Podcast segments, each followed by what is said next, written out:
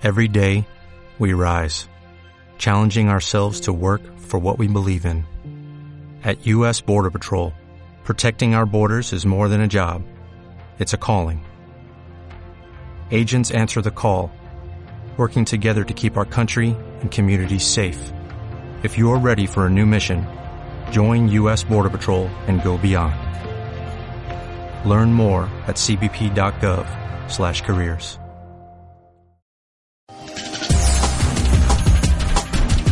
Sus denuncias, nuestro tema del día, aquí en Suba Somos Todos.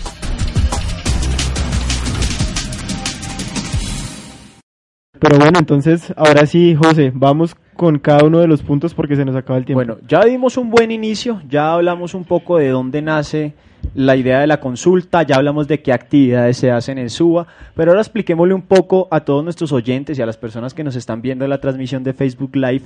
Eh, empecemos a, preguntar un poco cada uno de estos siete mandatos. La primera pregunta es, ¿creen ustedes que se justifica el salario actual de los congresistas? ¿Quién me va a ayudar con eso? Yo creo que este es un tema importantísimo al que más toca el colombiano. Sí, es injusto que en un país tan desigual como Colombia, en el cual actualmente vivimos, un congresista gane más de 40 salarios mínimos y un ciudadano esté ganando más o menos un salario mínimo que son 700 mil pesos. Aquí hay un dato, el 80% de los colombianos ganan menos de 2 millones y el 75% ganan menos de un millón. Entonces, ¿en qué estamos? La política, como lo decía anteriormente, se ha convertido en el negocio.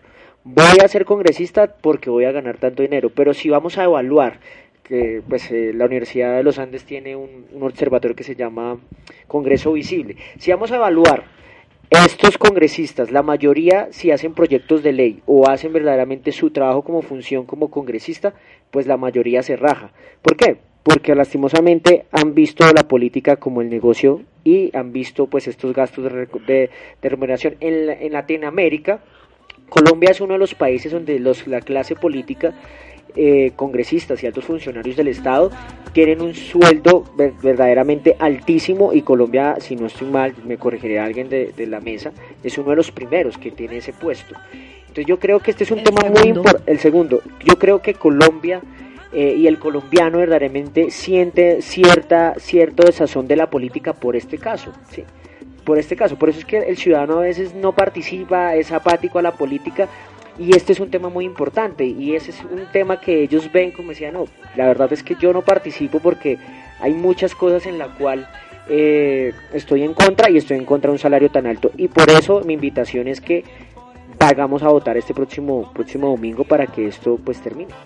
Así es, y como lo menciona David, es que yo también creo que es que la desigualdad y estratificación social en nuestro país es abismal, es un fenómeno social que a nuestro país cada vez le duele más. Y es que recordemos algunas cifras, como que el 80% de los colombianos gana menos de 2 millones de pesos y de ellos el 75% gana menos de un millón. Y recordemos que este año además el país ha tenido que enfrentar situaciones muy complejas, el trabajo informal se ha aumentado, entonces uno dice, Dios, uno tiene que vivir con un salario mínimo en donde le suben a todo, a la canasta familiar, arriendos, a todo, y uno tiene que trabajar todos los días y estas personas que trabajan tres días a la semana, que incluso tienen ausentismo en su trabajo, ganan más de 40 salarios mínimos. Entonces, como le decía David, la invitación sobre este punto es a que voten sí para mitigar un poco esa desigualdad que tenemos en Colombia.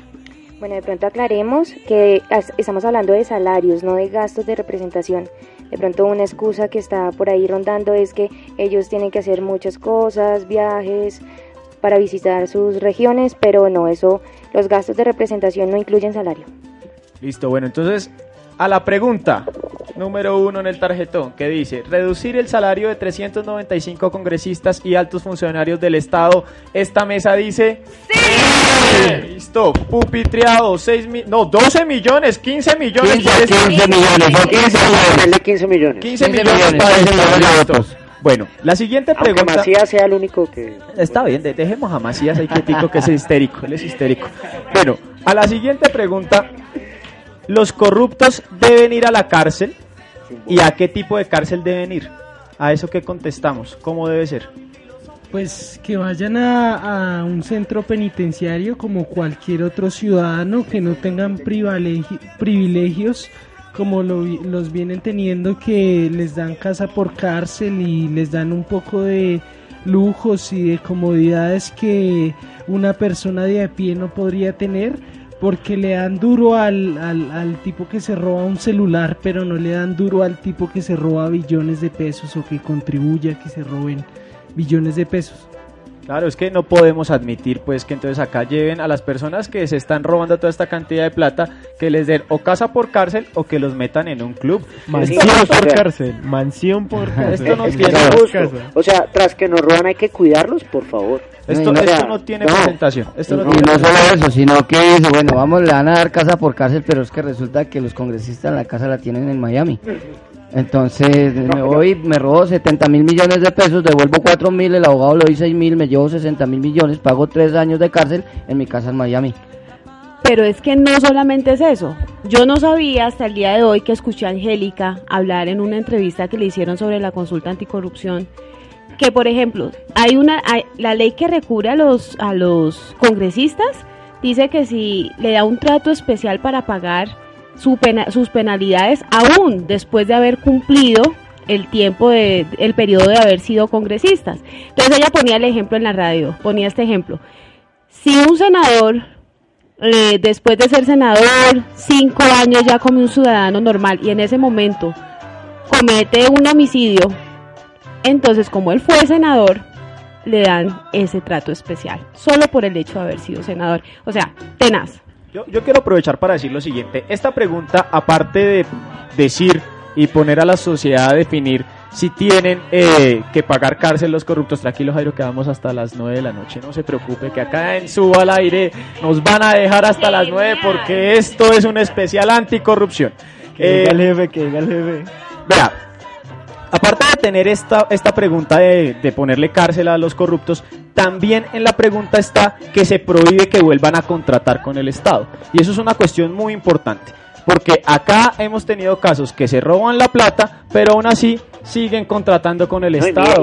Hace falta ver el tema de los de los de los desayunos o los refrigerios de los de los colegios en donde la, la ahora ministra de Educación contrató con el, el que le vendía la pechuga 40 mil pesos a los colegios. Esto es inaudito, vea. Y aparte pasan cosas supremamente No, no, no, terribles. pero no sé si ustedes escucharon, Obredech está otra vez tratando de, de mirar a ver si puede contratar con el Estado. Y aparte Ah, una por cuestión favor. adicional. Yo no sé si ustedes sepan esto. Eso solo pasa en Colombia. Pero resulta que Odebrecht y el grupo Aval demandaron al Estado por 3,6 billones de pesos. Ah, le salimos Tras a deber. hecho le salimos a deber. Entonces, sí, sí. a la pregunta, cárcel a corruptos y prohibirles votar, volver a contratar con el Estado, ¿qué respondemos? Sí. Siete veces sí, 15 millones de votos, recuérdenlo. Bueno, la tercera pregunta se me perdió, ya la encontré, es ¿cómo debería ser el modelo de contratación del país? Don Jairo Martínez. ¿Cómo debería ser el modelo de contratación del país? Usted Bueno, que es pues- administrador público, ¿cómo debería ser esa vaina? ¿Primero acabar la administración pública? No, no, no, no. tampoco no. exageré. No, la teoría, la teoría de, de hacer cada vez más pequeño el Estado solo le sirve precisamente a aquellos que se lo han robado. Necesitamos es más Estado, más Estado para que garantice los derechos fundamentales de todos los ciudadanos y los habitantes de Colombia.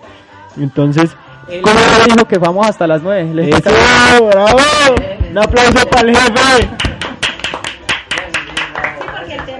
Entonces, entonces, ¿cómo debería ser la contratación eh, en el Estado? Debería ser transparente, que todo el mundo sepa cómo se está contratando, qué se está contratando, quiénes son los que están participando en las licitaciones.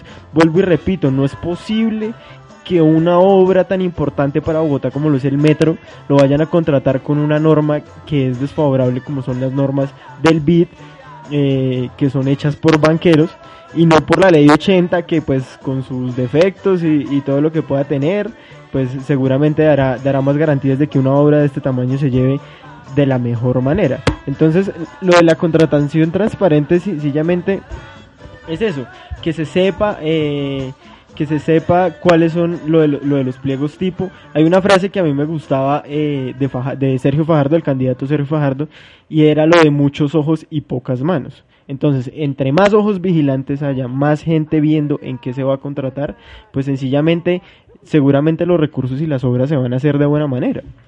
Vea, Jairo, en esto hay que ser claros. Acá queremos terminar la contratación a dedo.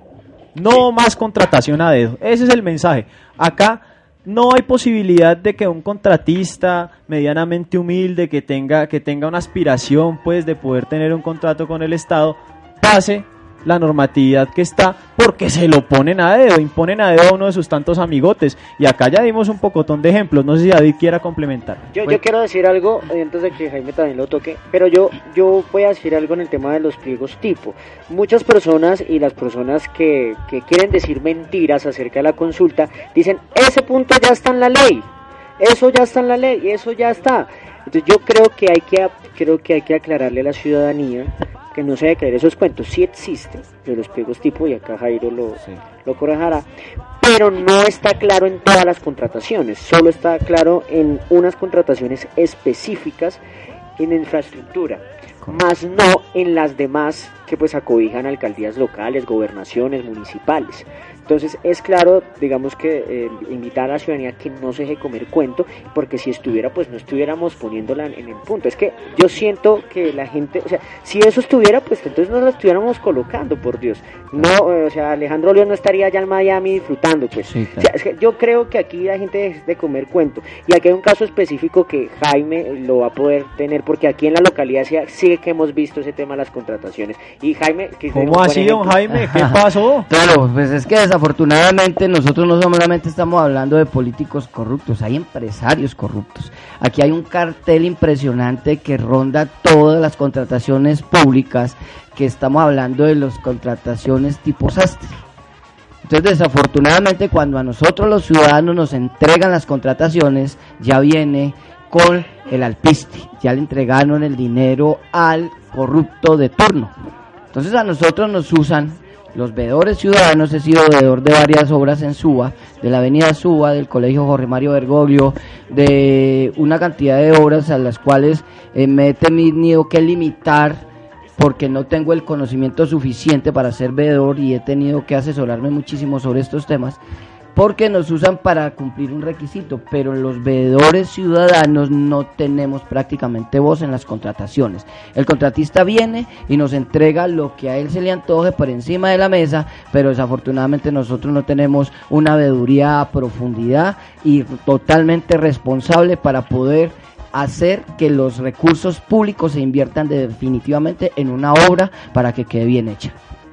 Bueno, dicho eso, entonces le pregunto a la mesa, contratación transparente obligatoria en todo el país. Sí. 15 millones. 15 millones, 15 millones de votos. Bueno, vamos muy bien, estamos muy dinámicos, eso me gusta. Espere que ahora, ahora sí fue de verdad que se me perdió la, la otra pregunta, pero ya la tenemos. Aquí ya la encontramos. Bueno. La ciudadanía debe hacer un proceso de veeduría e incidir en las decisiones sobre presupuestos. Totalmente de acuerdo con ese punto. Pero no en el hecho de que, o sea, no limitar a la ciudadanía a decir, ¿votan por este proyecto? Sí, ¿cuántos votan por este proyecto? ¿A qué proyecto se le da prioridad? En una escala pues de, de, de prioridades y de tiempos, teniendo en cuenta que los proyectos se demoran de corto, mediano y largo plazo. No, sino que la participación del ciudadano tiene que ser, por ejemplo, si hablamos de proyectos para la localidad de Suba, que se contrate gente de la localidad de Suba, que se vean empresas de la localidad de Suba, que se le dé la oportunidad al ciudadano que está participando, al ciudadano de, de a pie, a participar de este tipo de proyectos. Si nosotros comenzamos a hacer esto una realidad, vamos a lograr, pienso yo que a mediano y no a largo plazo, ser un país desarrollado. Porque es que si algo que no hemos hablado aquí nos tiene como nos tiene, un país atrasado, tercermundista, ¿sí? Fuga de cerebros a otros países, es la corrupción. Si nosotros logramos, ¿sí? O sea, es que esto es un tema importantísimo. Si en nuestro país no hubiera la corrupción que hay, realmente no es, no es, otra sería nuestra realidad. Tendríamos el mejor metro, tendríamos las mejores universidades como pasa en otros países, tendríamos el mejor sistema de salud y no estoy hablando de manera idealista. Esas son realidades en otros países. por esa razón tenemos que dar la fuerza, ¿sí? Para defender esta consulta tenemos que ganarla porque realmente tenemos que participar. O sea, la participación no es si yo voto para que el proyecto se apruebe, 50 ciudadanos votaron porque sí, 30 porque no. Entonces pasa el proyecto. No, vamos a participar todos en la ejecución de los proyectos, en la veeduría. ¿Sí? Esa es mi opinión. ¿Cómo así, Jairo? O sea que si 15 millones participan, está abriéndole la posibilidad a todo el mundo de que participe, como debe ser, a que la población sea la que defina cosas. ¿Es así o no es así, Jairo? Claro, pero además a lo que apunta el mandato es a eliminar eh, lo que ahora llamamos mermelada, ¿no? Que es como eh, cuando se encierran los, los congresistas con los políticos y con los ministros a ver entonces en, qué se gasta eh, el presupuesto de las regiones el presupuesto de las regiones lo seguirá, eh, seguirá siendo vía, por ejemplo, las transferencias del sector central. Y, eh, pero lo que pasa es que ahora la ciudadanía va a tener que vigilar en qué se invierte. Entonces, si en una región de Colombia, tantas que hay eh, carreteras, por ejemplo, que no hay, si la, si, la, si la comunidad quiere que se invierta en una carretera, porque esa carretera va a ayudarle, por ejemplo, a los campesinos a sacar sus productos, a que lleguen más rápido eh, sus productos a los centros urbanos. Por ejemplo, creo que en el llano hay una, hay una frase que dicen que la yuca sale blanca y llega negra a Bogotá, de la cantidad de tiempo que se gasta eh, de llegar de un punto a otro. Entonces, ese tipo de cosas es lo que va a participar la ciudadanía. Es, para, es a lo que se apunta con este mandato, con esta cuarta pregunta anticorrupción, es eliminar la mermelada. Ya no más mermelada, no más que, que entonces ahora sí alcanza para toda la tostada, toda la teoría que tenían en el gobierno de Santos, sino que de verdad ahora se va a priorizar en lo que la gente quiere y la gente es la que va a decir, bueno, venga, prioricemos en esto, prioricemos en, en aquello, y ese es el, el mandato número cuatro. Señor Jaime. Sí, bueno, eh, yo creo que esto, es una de las cosas más importantes y vemos uno de los, de los casos más preocupantes que hay en Bogotá es el tema de Transmilenio por la séptima, por la 68, prácticamente por todas las calles de la, de la, de la ciudad y es que en ningún momento se ha tenido en cuenta la ciudadanía inclusive para incidir en el proyecto si bien le interesa o no que se desarrolle y cómo se desarrollaría. Los comerciantes de la séptima, los mismos habitantes de la séptima han salido a protestar es porque no se les ha vinculado y porque además se han aprobado este tipo de proyectos incluso sin estudios que les den una viabilidad. Eh, lo cual pues con mayor razón requiere que nosotros estemos con los ojos encima eh, para para que se incida en la participación del proyecto, para que se tenga en cuenta la opinión de la comunidad de cómo debe ser el proyecto. De nada le sirve una carretera, como bien lo decía Jairo, a, unos, a, a, a una región en donde no vaya a haber ninguna producción o, comercialización o necesidad de transportar si no se hace como se quiere o como la necesitan, mejor dicho, los, los habitantes. Y en ese sentido pasa en todas las, las, partes del país. En Bogotá, pues, a pesar de que es una ciudad grande y todo, se hace, yo creo que a punta de retrasos, de, de retazos. Eh, precisamente por eso, porque no se tiene en cuenta la gente y es el proyecto de, del sultanito que logró sobornar o no al político. No, yo quiero agregar algo mínimo y es lo que decía Jairo. Este, este es un punto importantísimo porque para mí va a tener una, un control social, ¿cierto? Si tenemos verdaderamente, si yo hice ese mandato para que construyeran tal avenida o tal punto, pues va a haber más ojos encima en la contratación y vamos a estar más pendientes como deberes ciudadanos, ¿sí? Al contrario, cuando pues hacen las cosas pues desde el tema gubernamental, es ahí donde viene la desacreditación de, de las obras y estas cosas, pero si yo como ciudadano invertí y dije que se tiene que hacer tal, tal carretera en tal zona, pues yo voy a estar más pendiente de que eso se logre. Y esto es un tema que va a ayudar a tener una visibilización de, de veeduría ciudadana. Perfecto. Señor Julián, ¿qué nos va a preguntar? Bueno, ¿qué dicen ustedes? ¿Presupuestos públicos con participación de la ciudadanía? Sí. Vamos, 15 con la siguiente pregunta. Y es eh, el mandato número 5, ya volvimos, ya volvimos. Ya, ya qué pena. Hizo desastres Qué pena, es que me emocioné, es que ya sentí los 15 millones de votos. Bueno, ¿Debe ser requisito que los congresistas rindan cuentas y expresen públicamente la decisión de sus votaciones?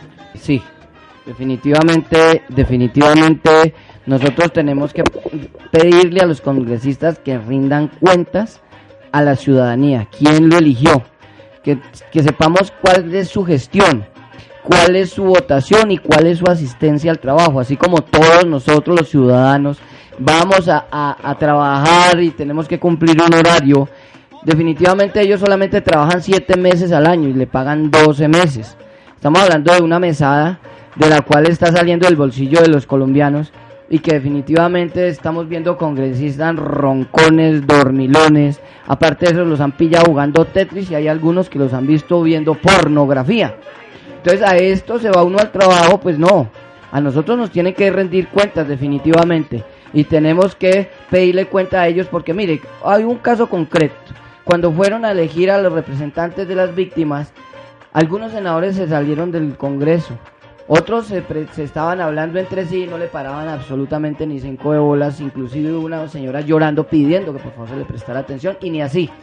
O sea, definitivamente ahí ve uno el acto indeplorable en el cual nos toman a nosotros en cuenta los ciudadanos, inclusive a, a las víctimas del conflicto armado, no la respetaron en su momento. Entonces esto es un llamado de atención para que definitivamente nosotros salgamos a decir que el punto 5 no es negociable. Tiene razón el compañero, nos tienen que rendir cuentas. Es que me acabo yo de dar cuenta de algo que es evidente. Ellos son nuestros servidores, ¿no? Claro. ¿Verdad? O sea, nos tienen que rendir cuentas. La, la rendición de cuentas eh, incluye presentar qué proyectos presenta y a quién beneficia, eh, presentar también eh, los cuál fue su voto en los diferentes proyectos, eh, cuáles fueron las, las, las personas representadas dentro de sus propuestas y las inversiones públicas que ha gestionado. Eso, eso debería tener mínimamente una rendición de cuentas. Listo. Eso quiere decir que ¿qué vamos a hacer, Camila?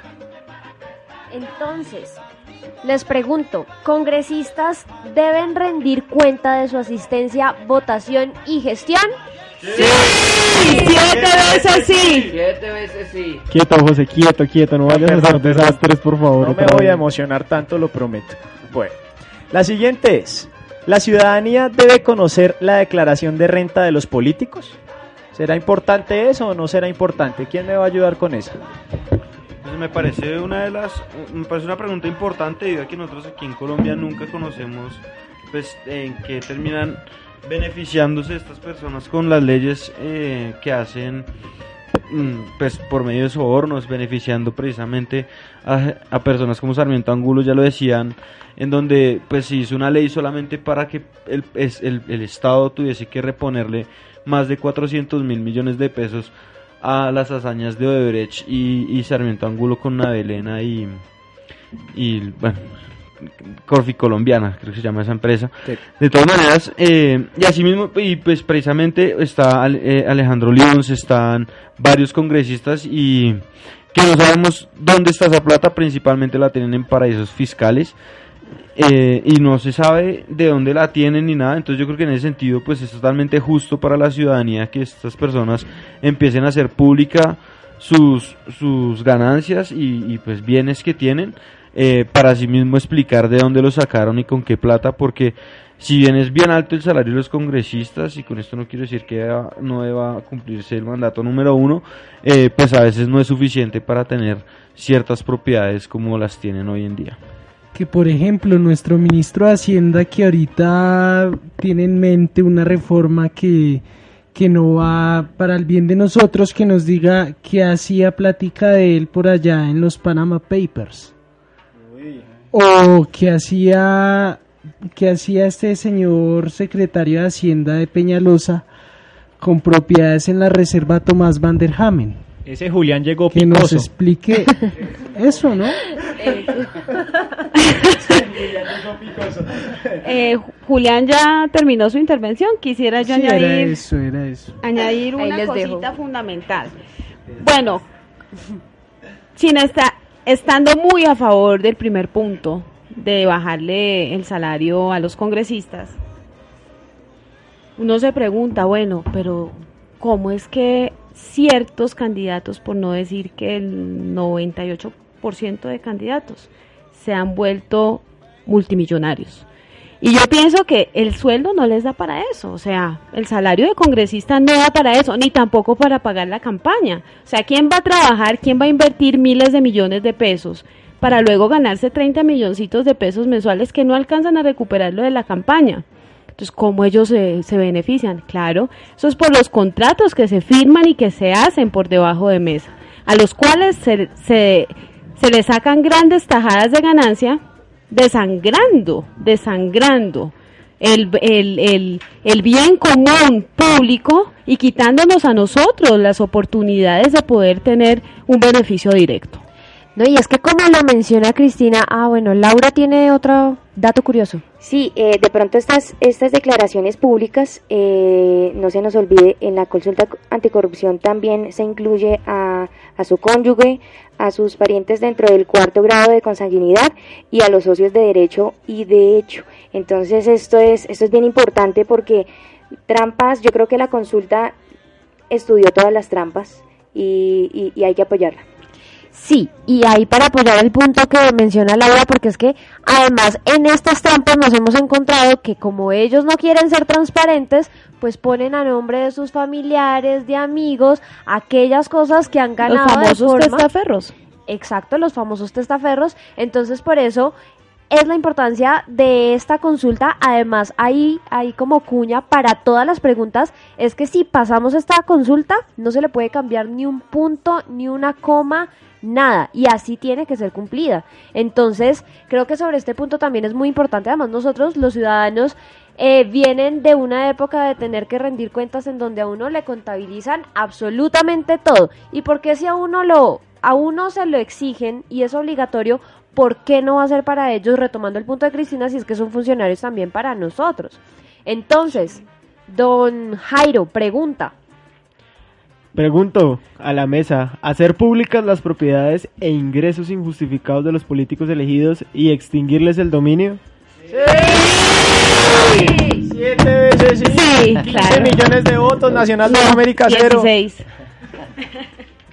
Bueno, eh, la siguiente pregunta es, ¿cuál es el tiempo justo para ejercer el cargo de congresista? ¿Qué debería ser lo justo para ello? eh, pues deberían ser máximo tres periodos y eso aplica para diputados, concejales, ediles. eh, y yo creo que este punto es muy importante porque una persona que estudia para vivir de la teta del Estado me parece terrible. O sea, que aquí... Me encantó ese no, en verdad. No- Vamos a inmortalizar esa frase. No, y, es, es algo muy cierto, o sea, que aquí Herlane se haya ganado un Guinness Record eh, porque ha sido el que más tiempo ha estado ahí El más viviendo estado de nosotros, eh, durmiendo además, pues es muy triste, ¿sí? O sea, me parece que, que eso, es- eso de coger la política como profesión y no la política por vocación, que yo creo que eso es un punto muy importante, eh, me parece algo muy triste y es que la política debería ser algo por vocación. La política debería ser de esa persona que quiere hacer el bien a otros, que le duele lo que a otras personas le duelen, que es empático y no decir como, ¿saben qué? Es que yo voy a estudiar y tomar la decisión de qué carrera estudiar en la universidad porque quiero ser concejal, porque quiero ser congresista, porque quiero ser senador. O sea, hay uno, desde ahí uno dice como, venga, pues tal vez las intenciones de alguien así no son tan buenas, ¿saben? Como tan puras. Em, y sí, para mí eso es, eso es de lo más importante. O sea, yo creo que esta, este punto no parece tan importante y no parece tan ligado a la corrupción, pero desde que duran más, ma- muchos periodos, ahí es que se empiezan a hacer las compincherías y los amiguitos y somos los que vemos hablando y compartiendo papitas y patacones y hablando entre todos y contándose chistes mientras los, las personas están hablando y están tratando como de, de explicarles y de, de darles su punto. Ok. A ver, don David. Esa va asociada con el primer punto, porque tienen un, bene- un poder económico para poder, lo que decías tú, para, para poderse mantener en el poder durante pues muchos periodos. Esto también ayuda a que nuevas personas, nuevas gen- generaciones que están, digamos que en, en su en su en su buena vibra, digamos de aportarle algo hasta ahí al país, pues puedan también llegar a estos escenarios, porque desafortunadamente hay gente muy pila que que verdaderamente quiere hacer algo por, por el país y, es, y, y, el, y el tema electoral es un tema importante para hacerlo, pero desafortunadamente se encuentran con estos políticos tradicionales que ya tienen, digamos que todo, eh, todo organizado y vuelven a ganar y dejan que estas personas interesantes pues se estanquen de nuevo y no puedan llegar a estos escenarios de poder. Entonces esto también le da una herramienta a esas personas, que a esos cambios generacionales para que el Congreso, los edilatos, las jales puedan, digamos que, renovarse políticamente. Ana. Claro, yo creo que, como dice el compañero David Calderón, compañero. Compañero, compañero de la coalición, compañero de trabajo, compañero de, de, lucha, de lucha con las uñas por sacar adelante esta consulta. No, no, no, no, perdón, perdón, perdón, perdón, ya. Bueno, como dijo David, realmente es súper importante y quiero hacer un llamado, aprovechando este punto, a todos los jóvenes que se consideran apolíticos, a los adultos, a que empecemos en serio a participar en este tipo de procesos, a interesarnos. O sea, tenemos nosotros que ser la nueva generación de la política, tenemos nosotros que apoderarnos de estos espacios. Entonces, por esa razón, no más atornillados en el poder. Listo, pues sigamos, sigamos, que esto Claro, eso está muy bueno, pues definitivamente es muy evidente los atornillados en el poder. Compañero. No solamente, sí, compañero, eh, no solamente eh, los mismos con las mismas, sino sus generaciones. Aquí vemos eh, unos apellidos que son de renombre de toda la vida. Sí, y apellidos afines. Pero pues a mí no solamente lo veo en el Congreso, sino que yo veo los expresidentes que en otros países un, un, presidente termina su labor y se va a escribir un libro o, se va a dar conferencias a otros países o todo ese tema, pero ver en este país donde definitivamente el doctor Pastrana y el doctor eh, Gaviria tildaban al señor Uribe de, paramilitar y le gritaban cuantas arengas tenían y en ese momento verlos a los tres ahí en un trío les faltó fue la guitarra. Entonces, eh, y aparte de eso, eligiendo el nuevo Contralor de la República, entonces, a ver, el atornillamiento en el poder no es solamente de los congresistas. Jaime, si has escuchado la canción Si nos dejan, si nos dejan, los vamos a joder toda la vida. La vida. Se fue así. Bueno, a ver, Julián, cortico porque se nos acabó ahora sí y hasta las 10 y no podemos. No, yo lo que iba a decir es una frase que dijo un tipo hace muchos años para meterle algo de romanticismo a esto y es que la política debe, debe ser para sentir el dolor ajeno como dolor propio y servirle a los demás. De eso debemos buscar la política. Eh, no más atornillados en el poder, pero no más los mismos con las mismas atornillados en el poder. Así es. Bueno, a la pregunta. No más atornillados en el poder, máximo tres periodos en corporaciones públicas. ¿Qué decimos? Bueno, vean, nos quedan 10 minutos. Pero es importante que todo el mundo se despida y le haga una invitación a todas las personas que nos están viendo en el Facebook Live y a todos los oyentes. Entonces voy a dar de verdad un minuto esto tocó ser así, si no me tocó bajarle el sonido y eso sería gravísimo. Entonces, arranquemos aquí por derecha. Don Jairo Martínez, un su conclusión. Y yo, bueno, hago mi conclusión muy rápidamente. El domingo tenemos una oportunidad, una oportunidad única, única. Si usted se quejó, que mejor dicho, que no ganó el que quería, pues este domingo tiene otra oportunidad de volver a derrotar a los mismos con las mismas, a, a los caimanes de la misma charca, como decía Jorge Lícer Gaitán. Este domingo tenemos una oportunidad única de decir siete veces sí, ni una sola pregunta, ni abstención, ni por el no. Siete veces sí este domingo 26 de agosto. Muchas gracias, señor Jairo. Eh, bueno, tu conclusión. Pues mi conclusión más que evidente es que debemos salir a votar, o sea, es muy importante que todos salgamos a votar, eh, porque pues esta vez es una oportunidad que no, no creo que se vuelva a presentar y yo creo que ya, si esta vez no pasa y nos seguimos quejando, es culpa de todos nosotros. O sea, ya después de esta, si alguien se sigue quejando, es el colmo. O sea, tenemos la oportunidad y no hay que desperdiciarla.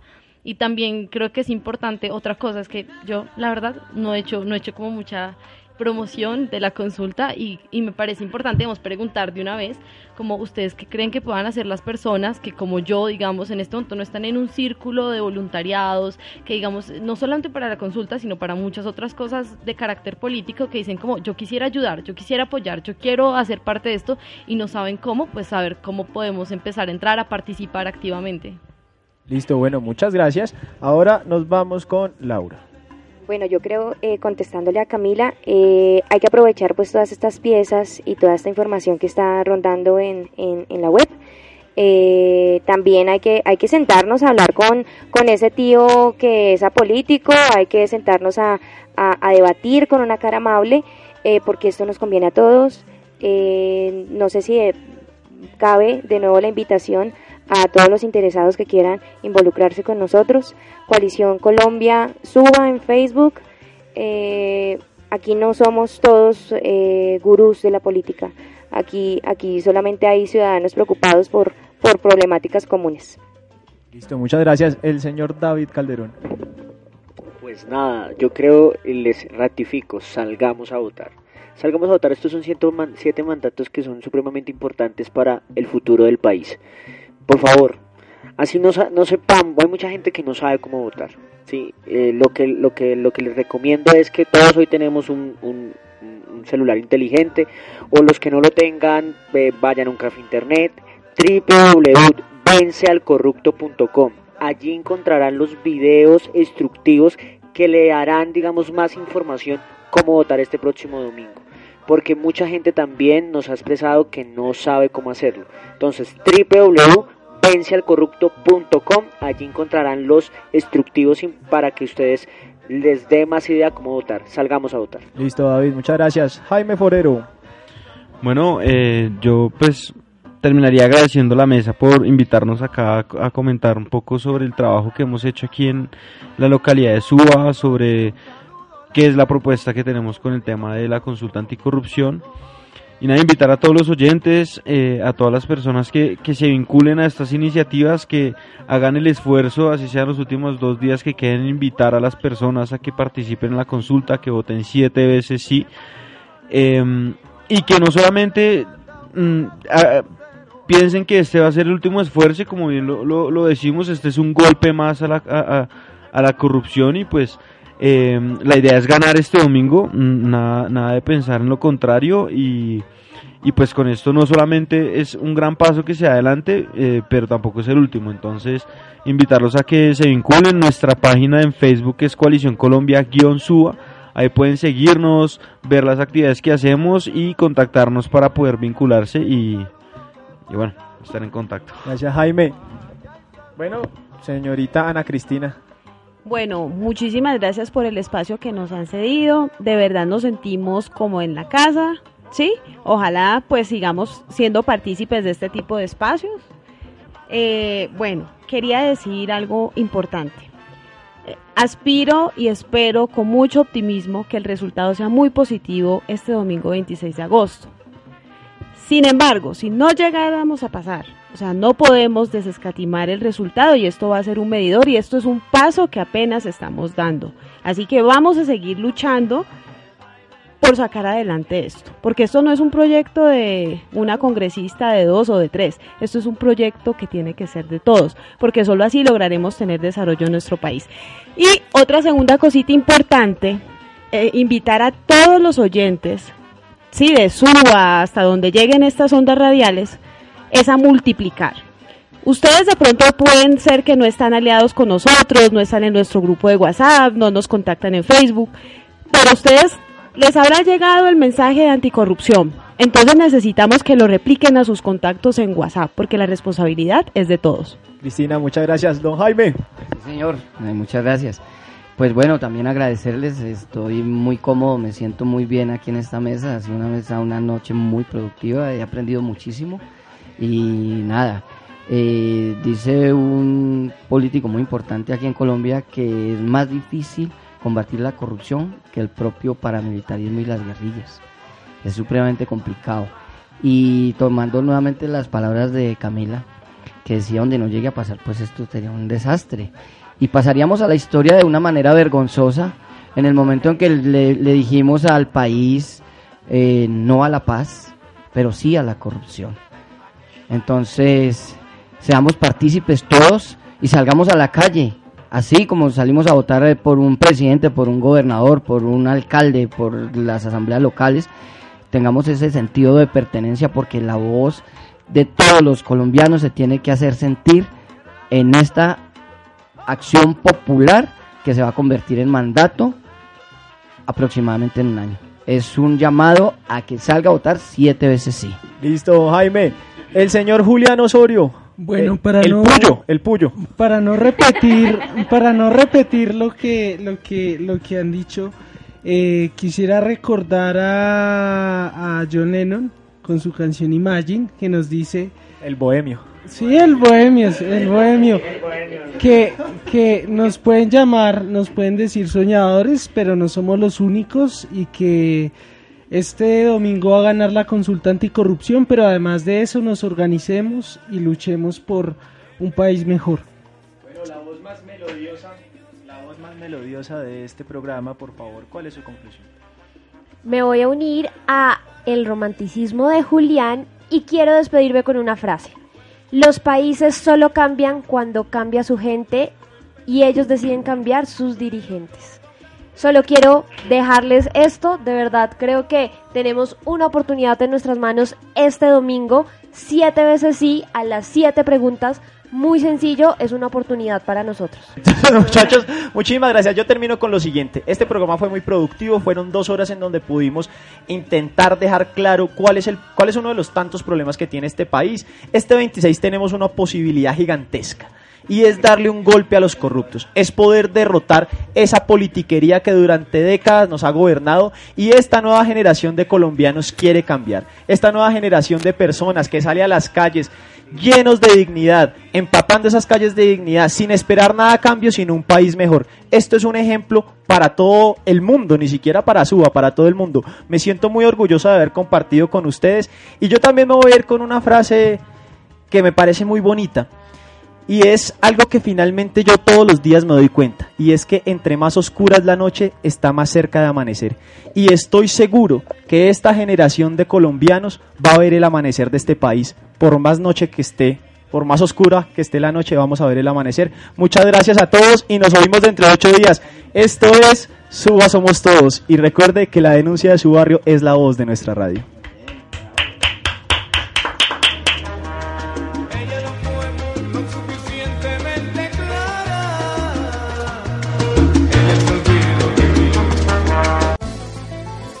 Aquí termina Suba Somos Todos. Escúchanos todos los jueves de 7 a 8 de la noche por Suba al aire, 88.4 FM, Suba y Engativado.